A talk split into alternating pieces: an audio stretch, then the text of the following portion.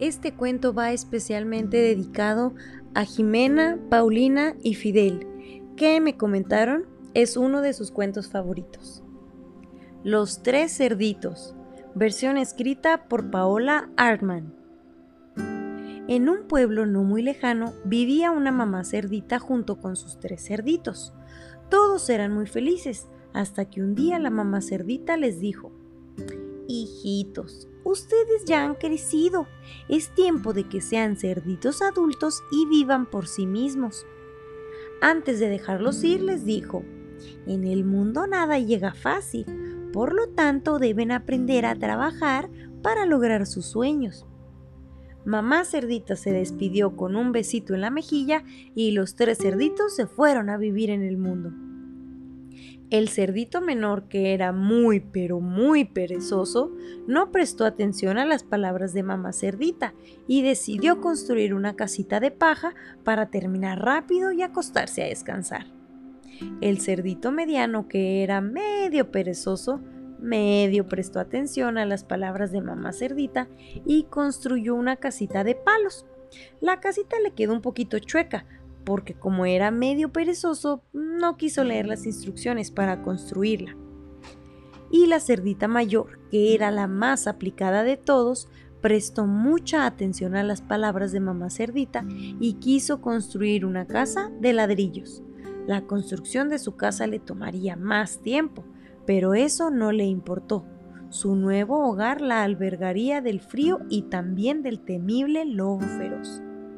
Y hablando del temible lobo feroz, éste se encontraba merodeando por el bosque cuando vio al cerdito menor durmiendo tranquilamente a través de la ventana.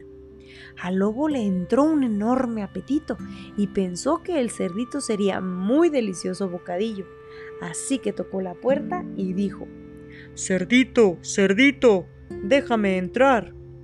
El cerdito menor se despertó asustado y respondió, No, no y no, nunca te dejaré entrar.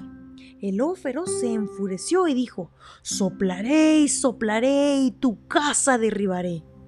Y el lobo sopló y sopló con todas sus fuerzas y la casita de paja se vino al piso. Afortunadamente el cerdito menor había escapado hacia la casa del cerdito de en medio, mientras el lobo seguía soplando. El lobo feroz, sintiéndose engañado, se dirigió a la casa del cerdito de medio y al tocar la puerta dijo, Cerdito, cerdito, déjame entrar. El cerdito de en medio respondió, No, no, no, no, no, nunca te dejaré entrar. El lobo hambriento se enfureció y dijo, Pues soplaré y soplaré y tu casa derribaré y el lobo sopló y sopló con todas sus fuerzas y la casita de palo se vino abajo. Por suerte, los dos cerditos habían corrido hacia la casa de la cerdita mayor, mientras que el lobo feroz seguía soplando y soplando. Los dos hermanos, casi sin respiración, le contaron toda la historia.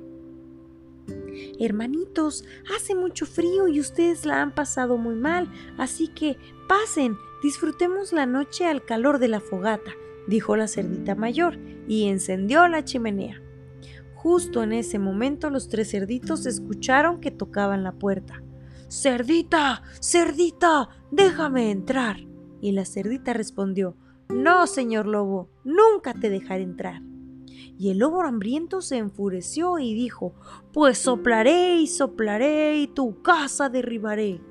Y el lobo sopló y sopló con todas sus fuerzas, pero la casita de ladrillos resistía sus soplidos. Enfurecido y hambriento que nunca decidió trepar el techo para meterse en la chimenea. Al bajar la chimenea, el lobo se quemó la cola con la fogata.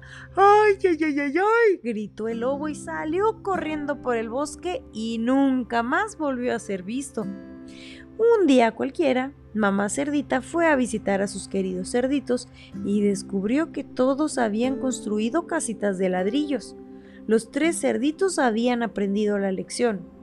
En el mundo nada llega fácil por lo tanto, debemos de trabajar para lograr nuestros sueños. Y colorín colorado, este cuento se ha terminado.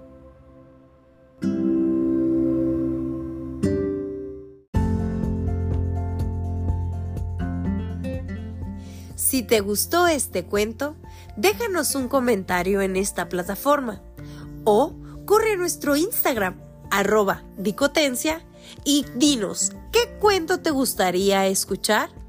Muchísimas gracias por pasar por la dicotencia. ¡Hasta luego!